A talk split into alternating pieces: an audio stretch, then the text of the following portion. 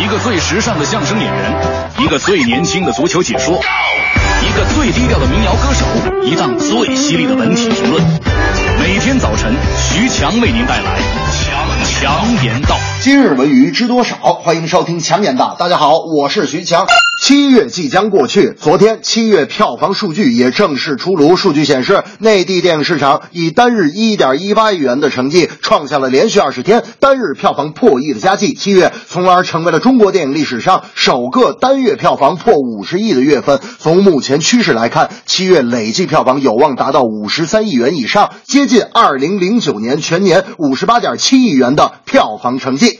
单月票房是往年全部票房总和，惊人的文化消费市场和未来巨大的发展潜力，令好莱坞看到都羡慕不已。最值得一提的是，七月上映的三部华语电影也同时做到了票房和口碑的双丰收。虽然中国电影产业起步较晚，但照此趋势，未来几年文化产业定会成为中国 GDP 的中坚力量。大明那天就说了，我要拍电影。我要创票房奇迹！我说大明，您这个不是拍电影，您这拍脑门您一拍脑门说拍就拍，您琢磨好拍什么了吗？大明说，我都想好了，我要拍一部保护环境的电影。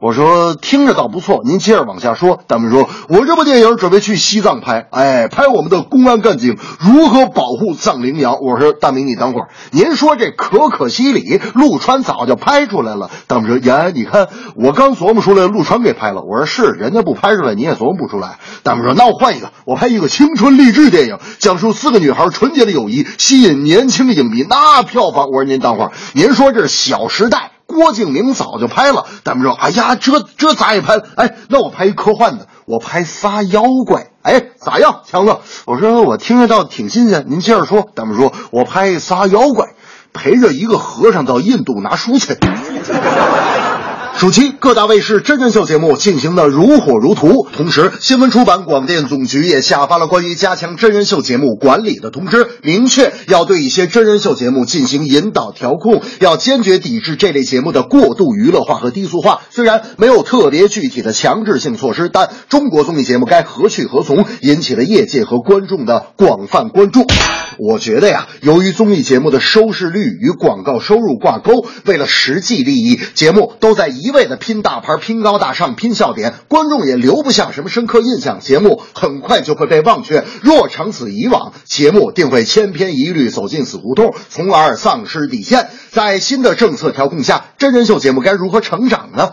我认为，不要引进，要原创，摒弃浮夸的高大上，创作有特色的中国风，才能让节目良性发展。大明那天就说了。哎呀，这个真人秀我也没少看呢。我给你总结一下吧，强子。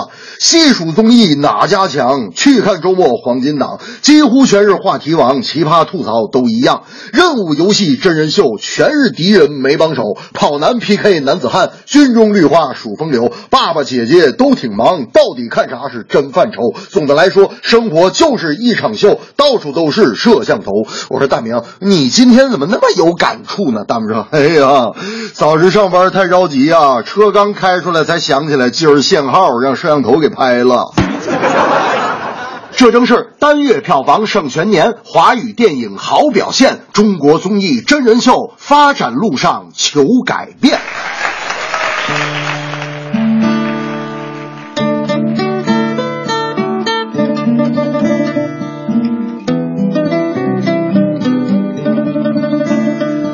七档。